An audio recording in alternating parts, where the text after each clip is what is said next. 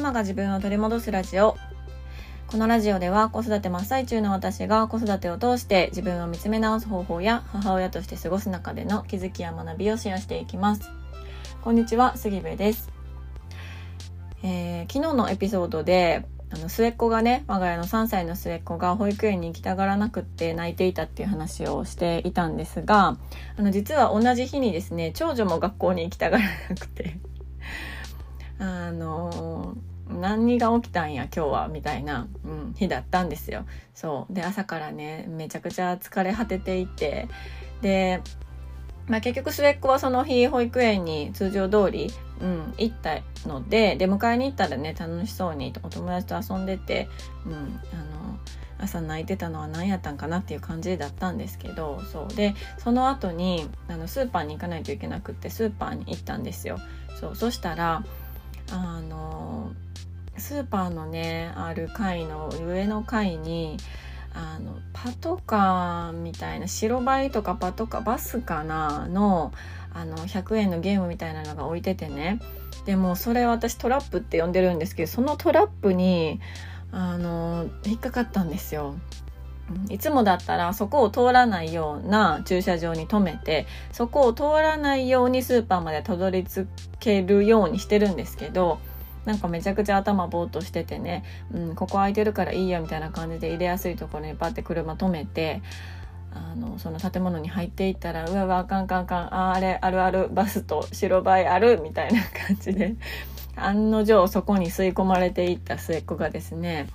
あのハンドルをめちゃくちゃ左に切ったりとかして全然動かなかったんですよね。もうその時点で5時半とか6時とかになってきててもうやばいやばいやばいみたいなご飯も作ってないご飯も炊いてないもうやばいやばいってなってたんですよ。うん、しかも火曜日とかもう土平日ど真ん中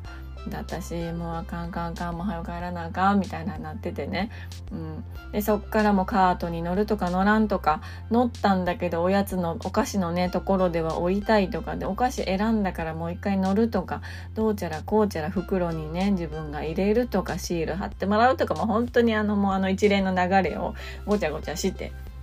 帰ってきて。でそっからまたどうちゃらこうちゃらね3人があの34いろいろごちゃごちゃ言っててもうごめんやけど今日ママほんまにめちゃくちゃイライラあのしやすくなってるから本当にすいません先に謝っとくみたいなことをね 言ってたんですよね。うんであのお好み焼きしようと思ってもホットプレートでお好み焼きしたんですけどなんかあんまり味微妙みたいなこと言われてせっかく作ったのにあのみんな残すみたいなとかねで挙句の果てに末っ子があのお姉さんパンツの綿のパンツ履いてたんですけどあのそこにまさかのあの大きい方を漏らすといううんちを漏らすというね、はい、うんちとか言っちゃっていいのかなこの電波でわかんないけど。漏らすっていうもうなんなん今日っていう日だったんですよ。ありませんか？そういうなんなん今日っていう日、うん、そのなんなん今日っていう日がその日でした。あもう最後の最後でそうきたかみたいな、うん、感じだったんですよね。そう。でちょうどその時に旦那さん帰ってきたからじゃもうちょうんちはもうパパお願いみたいな感じであのどうにかしてもらったんですけど。なんかもう本当に今日っていう日は何なんだって、うん、思ってました。そう。でまあそんなことで、まあ、日中はね私自身は仕事もしてたりとかしてたんですけど、まあ学校休んだ長女と話さなあかんなって思って、あの、いろいろ話してたんですよね。うん。で、その時のことから今日のテーマは、自分のリンゴは自分で守るという、あの、意味不明なテーマでお話ししようと思います。で、これ何が言いたいかっていうと、結局は、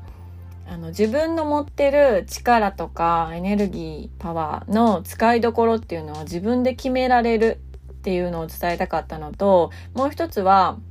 自分の力の使いどころを自分で決めるイコールその自分自身を大切にするっていうことをめちゃくちゃ伝えたかったんですよね。うん、なんですけどこれって大人でもピンとこないぐらいこう漠然とした言葉だからどう言ったらいいんかなと思ってしかもこうねちょっと反抗期に入ってる長女はもう私の言うこととか話もいつも長いしわけわからんし話し出したらなんか世界のこととか急に あの世界ではみたいなあの急に壮大な話によくなるしもうママ意味わからんみたいな感じなんですよね。そうまた始まったみたいな、うん、感じになるからもうそもそもあんまりちゃんと聞いてくれないっていう状態にあの陥りがちなんですよ。うん、だからどうやったら聞いてくれるかなと思って、うん、あの機嫌の悪い長女とねお昼ご飯食べながらいろいろ話してました。であのまあ、長女はねすごくこう結構繊細なところがあってそんなにそこ気にする？みたいなところをすごく気にしすぎてしまう性質があるんですよね。ままあ、私もそういうところあるし旦那さんもそういうところあるからまあまあまあなんかね遺伝でもあるんかなって思ったりもしてるんですけどそうで今回もまあそんなことがあってうん、でもう行きたくないみたいな感じになってたんですよね。で朝の時点ではめっちゃ急いでるのもあったし私も仕事があの入ってたのもあったしいやいや何言ってんの熱ないしねあのどこも鼻も出てなければ喉も赤くないと「うん、行け行け」みたいな感じやったんですけどそれでも行きたくないっていうからあなんかちょっとこうねこう心が、うん、疲れてるというか心が調子悪いんだろうなと思って、まあ、お休みしたわけなんですよね。でそのいつも長女を見ていて思うのはすごくこうマイナス面にフォーカスをめちゃくちゃ当ててるなーっていうのを感じるんですよ。うん、でこれは私自身もほっといたらそうなるからあなんか、うん、分かるなっていう気持ちと、うん、そこにばっかりフォーカス当ててたらすごいしんどいやろうなっていうこともね同時に思ったりするんですよね。うんでまあ私は学校の姿は実際にそんなに見たことがないから何とも言えないんですけど家での姿見てるとめちゃくちゃこう上のねお兄ちゃんからちょっかいかけられた言葉とか、まあ、上のお兄ちゃんがそんなにこう深い意味なく言った一言とかにめちゃくちゃ腹を立てたりめちゃくちゃ悲しがってたりするっていうことがあの多いんですよね。うん、だから私はいつもなんかそんなん言われたってほっといたらいいやんとか言って言ってるんですけどまあでもほっといたらいいやんと言われてほっとけたらいいけどほっとけないから困ってるんやんってことをずっとずっと言われてて、まあ、その気持ちもわかるなみたいな、まあ、確かにすいませんってよくなってるんですよね。うん、で今回話したのはその、まあ、例えば一日ね朝起きたら自分がリンゴを100個持っているとすると。うんであの歩いて学校に行くのにそのリンゴを10個使う。1時間目。あの頑張って授業を受けるのにそのリンゴを5個使う。2時間目。8個使う。体育で。また15個使うとかね。そんな感じで1日に持ってるリンゴの量っていうのは決まってて何かを取り組む何かを頑張るたびにそのリンゴがをこうがどんどん減っていくっていう感じなんじゃないかっていう話をしたんですよね。うん、でもあの例えばお兄ちゃんの言葉に対してめちゃくちゃイライラしたりとかそれに対して感触を起こしたり暴れたりとか誰かお友達に言われた言葉にものすごく傷ついて落ち込んだりする時ってきっとそのリンゴもう1回でね、うん、もう70個とか使ってるんじゃないかっていう話をしたんですよね。うんでそんな腹立つ相手とかあの自分のことをね傷つけてくる相手、まあ、その相手に悪気がなかったとしても、まあ、自分が傷つけられる相手ですよね、うん、に対して自分の大事なリンゴをしかもそんな70個もね、うん、あげてもいいんかって渡してもいいんかって言ったんですよ。そうもしその70個があったらあの長女のね好きなことがあのもっともっとできるかもしれないし絵を描くことこととかが好きだから絵を描くあの力に変えられるかもしれないし最近リカちゃんの服作るのも好きだからリカちゃんのめちゃくちゃ可愛い服が作れたりとかあの YouTube でねあの新しいすごい素敵なあのチャンネル番組とかを見つけれるかもしれない。いろんなところにその力が代わりに使えるかもしれないのにその自分の嫌な部分とか嫌なことを言ってくる人とか嫌なねなんかこう場面で自分の大事なリンゴをしかもそんなにたくさん使っていいのっていう話をしたんですよ。そうで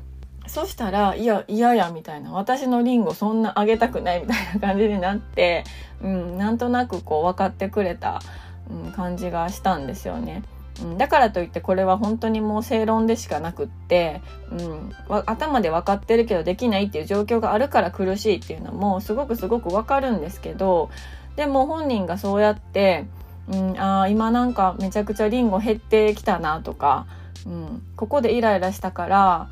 すごい疲れてるのはきっともうリンゴが残ってないからやみたいな感じでね、うん、思うことによって本人が楽になったらちょっとでもこう楽に、ね、なったらいいなっていうのをすごいこう思ってました。だから、まあ、帰ってきてあの長男が帰ってきてねまたあのいらんことを言うんですよ。ちょっかいかけるんですよ。はたから見てたらそんな微笑ましいぐらいのね、うん、ちょっかいの掛け合いなんですけどそれに対して長女はすごい腹立てて「まあ」みたいな言ってるから「ちょっとちょっとリンゴリンゴ」みたいな感じで言って「ああそうやったそうやった」みたいなね感じで言ってたからそうそうそしたら長男も「えリンゴって何なん?」みたいな感じになってちょっと後でこの話はあの本当に大事な話やから後でするみたいな感じでお風呂で長男にリンゴの話をまたしてたんですけど。うん、そう。なんかこんな感じであのー、なんというか漠然とした話とかうんただこうね言葉でも言葉で話すだけでは分かりにくい話っていうのが、まあ、たくさんあると思うからしかもねこう私がこの言葉を言ったからといってその通り子どもたちが受け取ってくれてるとは限らないからうん、そういう時になんかこういうあのいい例えとか、うん、を使って話せたらあのよりね、うん、すれ違いなく親子の会話ができそうやなっていうのを昨日思ったりもしてました。うんそうそんなことであのそれをちょっとシェアしてどこかで誰かが、うん、の役に立ったり気づきになったりしたらいいなというふうに思いましたので今日はちょっと我が家のりんごの話を、はい、させてもらいました、えー、今日のテーマは「自分のりんごは自分で守れ」あれ守れやった？守守ろう。っていうテーマでお話をしました。え、自分自身のね持ってるエネルギーの使いどころを考えることだったりとか使う場所を選ぶことだったり使う相手を選ぶことだったり、まあ、それが結果的に自分自身のことを大切にするということにつながるんじゃないかなと思いましたので、うんうん、あのこのことをねシェアさせてもらいました。では最後まで聞いていただきましてありがとうございます。えー、ご意見ご感想、あなたのエピソードなどありましたら、ぜひ、えー、LINE のね、公式アカウントにご連絡いただけましたら嬉しいです。URL は概要欄に貼ってあります。では、今日も素敵な一日になることを願っております。